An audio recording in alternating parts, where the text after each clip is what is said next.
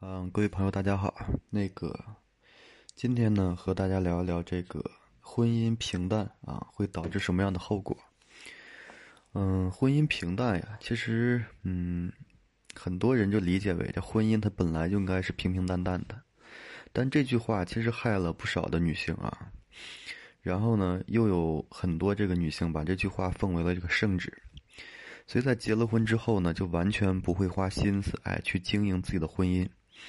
因为他们会觉得，就是结了婚啊，就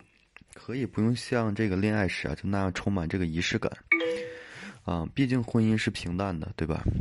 但是呢，可能就搞错了一件事情，就是婚姻啊，确实是平淡的，但是太过于平淡的，这个婚姻往往就意味着就是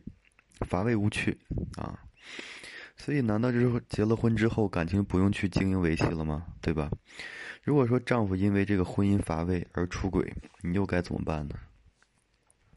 其实婚姻啊过于这个平淡，哎，通常意味着是乏味无趣。你试想一下，如果说你每天的生活啊都是一样的，啊，毫无新意的，甚至可以推想到就是你未来的日子是什么样的，那么你对未来肯定就没有什么期待了。啊，比如说逛街时啊，这个丈夫想买一条裙子，哎，给你。希望能漂漂亮亮的时候呢，你却，哎，觉得这个与其花钱买这些花里胡哨的，还不如把钱留下来存着啊。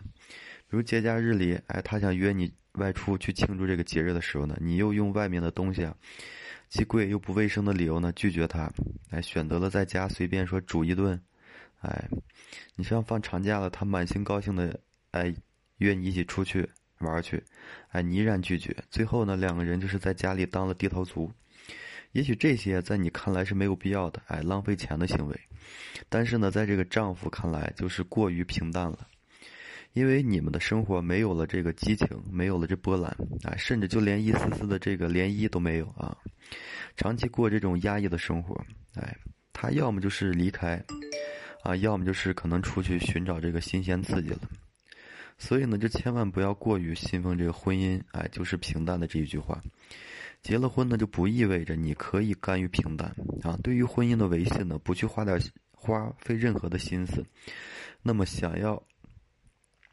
嗯，你不花费心思，你就会，啊，可能就会失去很多啊。你想要的一些呢，肯定也，嗯，很难，就是后期很难得到，啊。所以，如何改变这种就是缺乏趣味的婚姻现状呢？首先，你要建立共同的预期啊。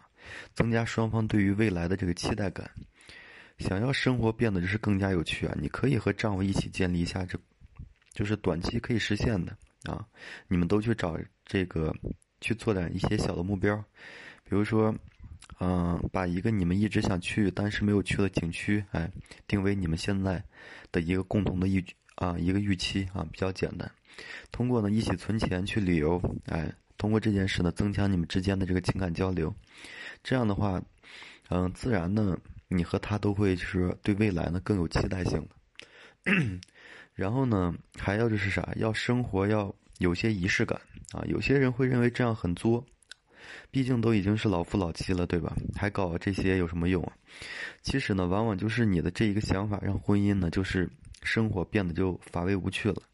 哎，就让丈夫呢越来越不愿意回家。哎，所以呢，想抓住这个丈夫的心呢，你需要让这婚姻充满仪式感，哎，让生活就变得不再这个索然无味。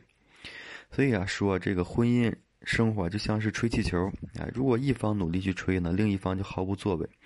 那么这个气球是怎么吹都吹不起来的。所以，想要婚姻生活能够维系的更长久，哎，可以去浏览这个，嗯，一些这个关于婚姻的。包括关于这个女性的一些，嗯，常识类的这些书籍啊，自身呢也去提升一下，然后呢和这个丈夫呢两个人呢啊去建立一些嗯共同的这个期待感啊，多把啊相互之间这种就是好奇心哎，啊多给他弄一些出来哎，这样的话这个感情呢才会更加持久，啊也就会嗯不至于说生活太过于平淡啊。这样的话，每天啊，生活的可能也会更加多姿多彩一些，婚姻呢也会更加长久一些，啊，丈夫呢也基本不会说有什么出轨的行为，好了，这期呢就和大家聊到这里，然后感谢大家的收听。如果大家有什么问题的话啊，咨询的什么的话，可以添加我的个人微信啊，就在每期的这个简介里都有。啊，感谢大家收听，谢谢。